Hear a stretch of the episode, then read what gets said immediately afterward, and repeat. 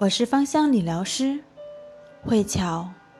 五月是玫瑰季，在玫瑰庄园里，可以看到辛勤的花农在烈日的阳光下采摘玫瑰花。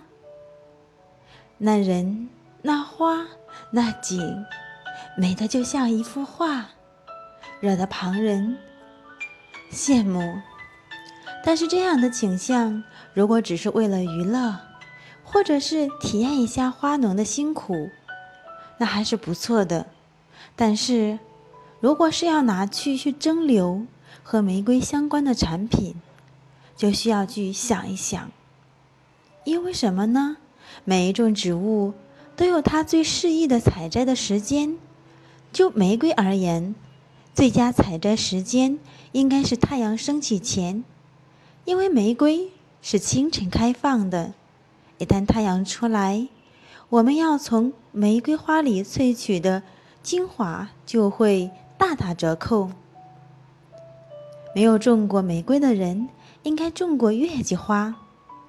月季花在最清晨是最香的，所以顶着烈日采摘到的玫瑰。采取后的精油或者说是纯露，肯定品质会大折扣。而且采摘的时候所用到的容器一定要是透气的，比如说网袋、珠篮之类的。如果用那些不透气的塑料袋装的话，玫瑰花很容易被闷坏。玫瑰花不透气。就会导致温度上升，热量不能散开。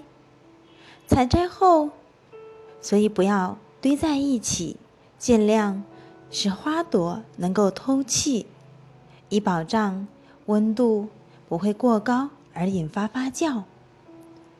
另外，采摘后要尽快的蒸馏，不然随着时间的延长，品质也是越来越差的。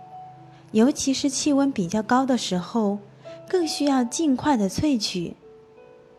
就像我们种的月季，到了中午之后，香气基本上就没有了，是一个道理。所以那些采摘后放置很久，都是不靠谱的。茉莉纯露和玫瑰正好相反，它是夜间开放的。那么是要半夜采摘吗？